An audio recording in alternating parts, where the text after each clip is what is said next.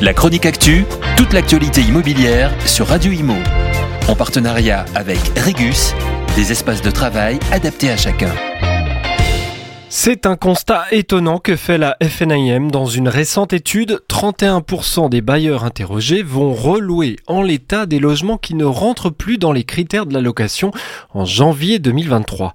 En effet, à compter du 1er janvier prochain, les logements classés G dans le diagnostic de performance énergétique, le DPE, ne pourront plus être loués. L'étude de la FNIM, détaillée par nos confrères du Figaro, révèle que même si interdiction il y a, 31% des bailleurs vont relouer des biens classés G sans faire aucun travaux d'amélioration, se mettant ainsi hors la loi. Selon l'enquête, le principal problème est frein à la mise en conformité et le coût de la rénovation énergétique de ces logements. Pour 93% des sondés, c'est un problème. Certains vont quand même se mettre en conformité d'une manière ou d'une autre. 6% vont proposer la location, par exemple, en mode courte durée, un format de bail non soumis à la nouvelle loi du 1er janvier. Beaucoup souhaitent aussi vendre leurs biens afin de se séparer d'un logement inlouable et très compliqué à rénover.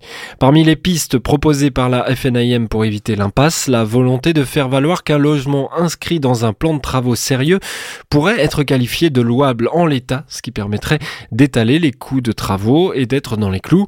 Ce sujet très important pour le début de l'année 2023 ne concerne pour le moment que les pires logements classés G, mais à compter de 2025, tous les logements de cette classe seront concernés, puis ce seront les classes F en 2028 et les classes E en 2030 dans le plan de sobriété énergétique et de rénovation énergétique de l'État, soit une très grande partie du parc immobilier français.